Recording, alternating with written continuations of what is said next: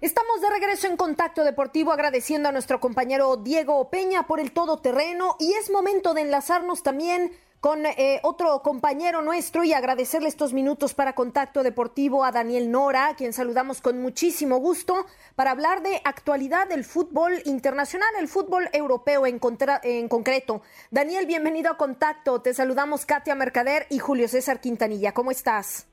Katia, Julio, el gusto de, estar con ustedes eh, en estos días de, tanta incertidumbre, especialmente en el, en el fútbol europeo, donde quedaron tantas cosas eh, inconclusas y, realmente trabajan a un paso acelerado todas las autoridades para tratar de ponerle fin y llegar a buen puerto.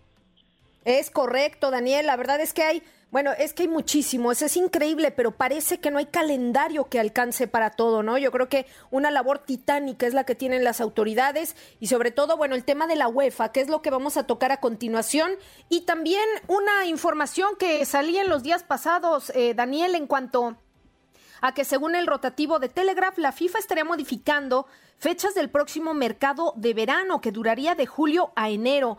Eh, yo te pregunto a ti en calidad de experto, o sea, ¿tú crees que esta sea una buena opción? Sin duda puede reactivar la economía de todas las escuadras, pero ¿esto es una buena idea?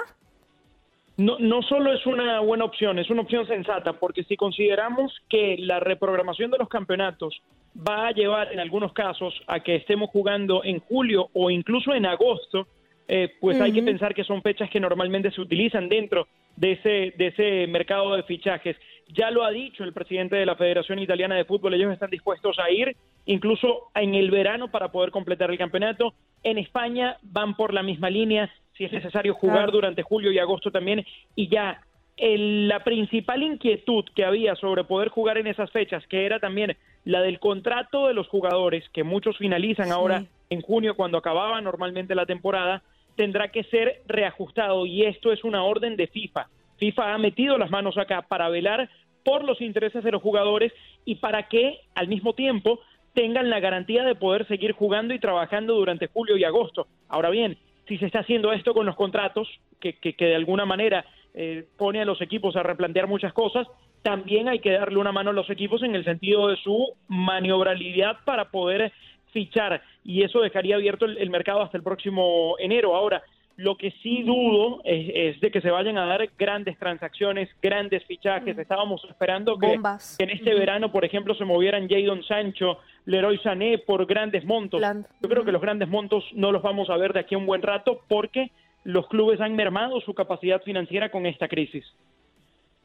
Sí, y, y de acuerdo, Dani, te saludo también con mucho gusto. Eh, lo que sucede es que después de esta pandemia, eh, pues que estamos viviendo, todo va a cambiar, todo va a cambiar en el mundo, no, el deporte no va a poder ser ajeno a esta situación y en este caso el fútbol. Y ok, hablas de los contratos, Dani, pero y de esta extensión de los contratos, pero yo creo que va de la mano la situación salarial, el ajuste que tendrá que hacerse, les guste o no les guste, a algunos equipos o algunos jugadores, como es el caso del Barcelona hasta este momento, que no han podido llegar a un acuerdo con sus directivos. Sí, yo creo que, el del Barcelona es el caso más llamativo, porque mientras en Alemania Bayer y Dortmund lo anunciaron con, con mucho orgullo el tema de que ya habían llegado a un acuerdo, eh, en Barcelona todavía no ha podido darse. Si bien hay una disposición de los jugadores que, entienden la situación y dicen, ok, vamos a bajarnos parte de nuestro salario en, esta o en medio de esta crisis, aún no hay números que, que, cuadren para las dos partes. Y yo creo que esto llega en un pésimo momento para Barcelona porque no venía bien ya la historia con la directiva, porque el mismo Lionel Messi, en, en calidad de líder del equipo, ya los había enfrentado en algún punto de la temporada. Y, creo que mucho tiene que ver también con la tensión que traía el equipo en ese sentido antes de que, de que explotara toda esta crisis. El Barcelona está contra la espada y la pared también porque tiene una nómina altísima, tiene también a un montón de empleados que, que dependen de, de, un pago y, con la, con la cancelación de, los partidos de manera temporal, pues ha tenido o ha mermado mucho su capacidad financiera para poder cumplir con esos pagos y, se analizan todas las opciones que, que, están en la mesa en este momento, pero mientras no haya un acuerdo con los jugadores que va a representar el principal recorte salarial, no es mucho en lo que va, vaya a poder avanzar la directiva del Barça.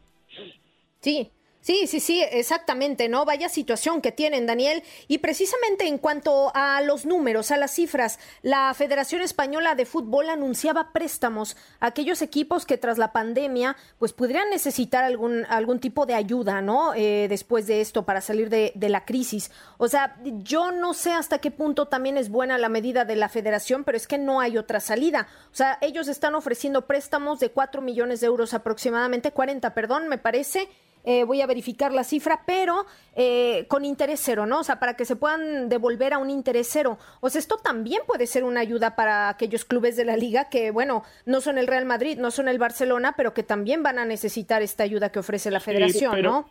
Pero aquí, aquí como en el, como en el caso directiva y jugadores de Barcelona, también hay un asunto de recelo entre presidente de la federación y presidente de la liga.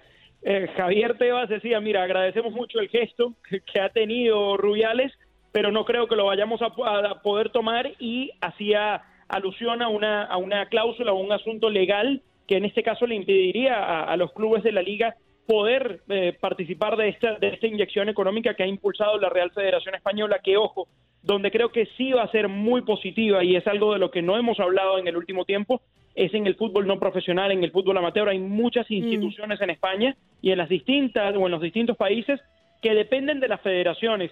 Acá hay inyecciones importantes que se han hecho también a las canteras de los equipos en la segunda B y en la tercera división, que sí están realmente contra la espada y la pared, porque si uno se pone a analizar la, la, situación, si bien es difícil para clubes como el Real Madrid o el Barcelona, es mucho más complicado para estos que, que hacen vida en la segunda.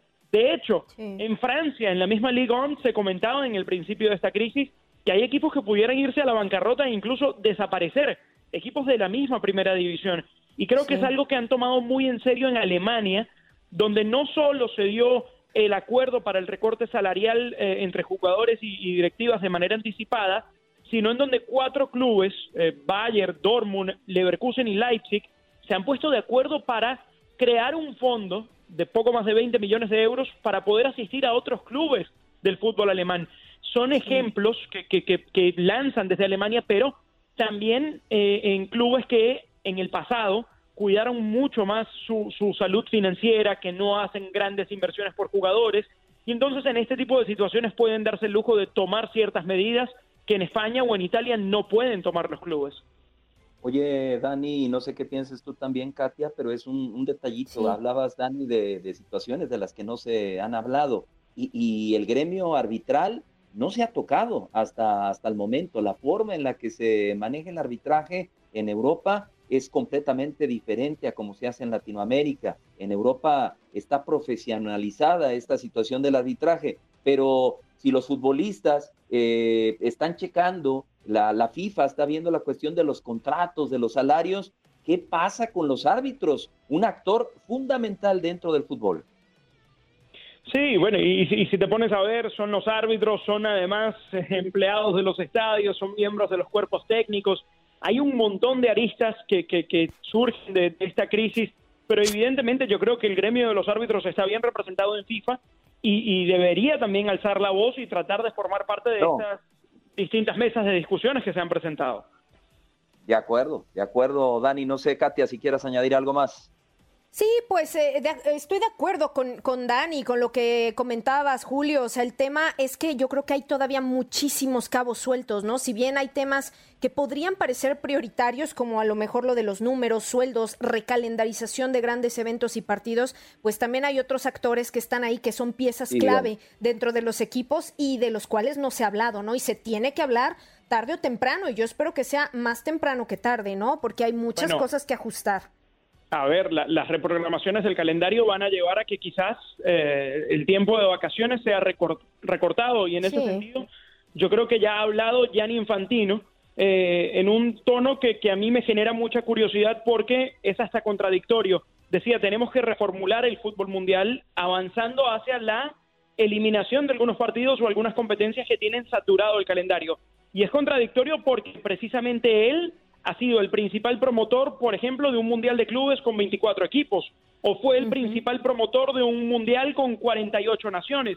Eh, es decir, eh, después de que se abrió al mundo, ahora Jan Infantino trata de recortar un poco y decir, tenemos que ir a menos. Y, y esto tiene que ser un llamado de atención. Empezando por eh, el mismo Mundial de Clubes como lo tenemos ahora, quizás tiene que ser pensado nuevamente. Las supercopas que se juegan, incluso haciendo a los equipos viajar fuera de sus países para, para poder jugarlas. Hay un montón de asuntos que se desprenden de esta situación y que, y que no solo van a, tener que tomar efecto ahora, sino que seguramente marcarán un antes y un después en el fútbol mundial. Sí, y que sirva exactamente para hacer una, una reflexión y un, reajuste en los calendarios. Bien, pues eh, Daniel Nora, te agradecemos muchísimo estos minutos para Contacto Deportivo. Esperamos tenerte pronto de vuelta y pues te mandamos un abrazo fuerte a la distancia. Igual para ustedes, cuídense mucho y a resguardarse con la mayor cantidad de medidas posibles en estos tiempos tan complicados.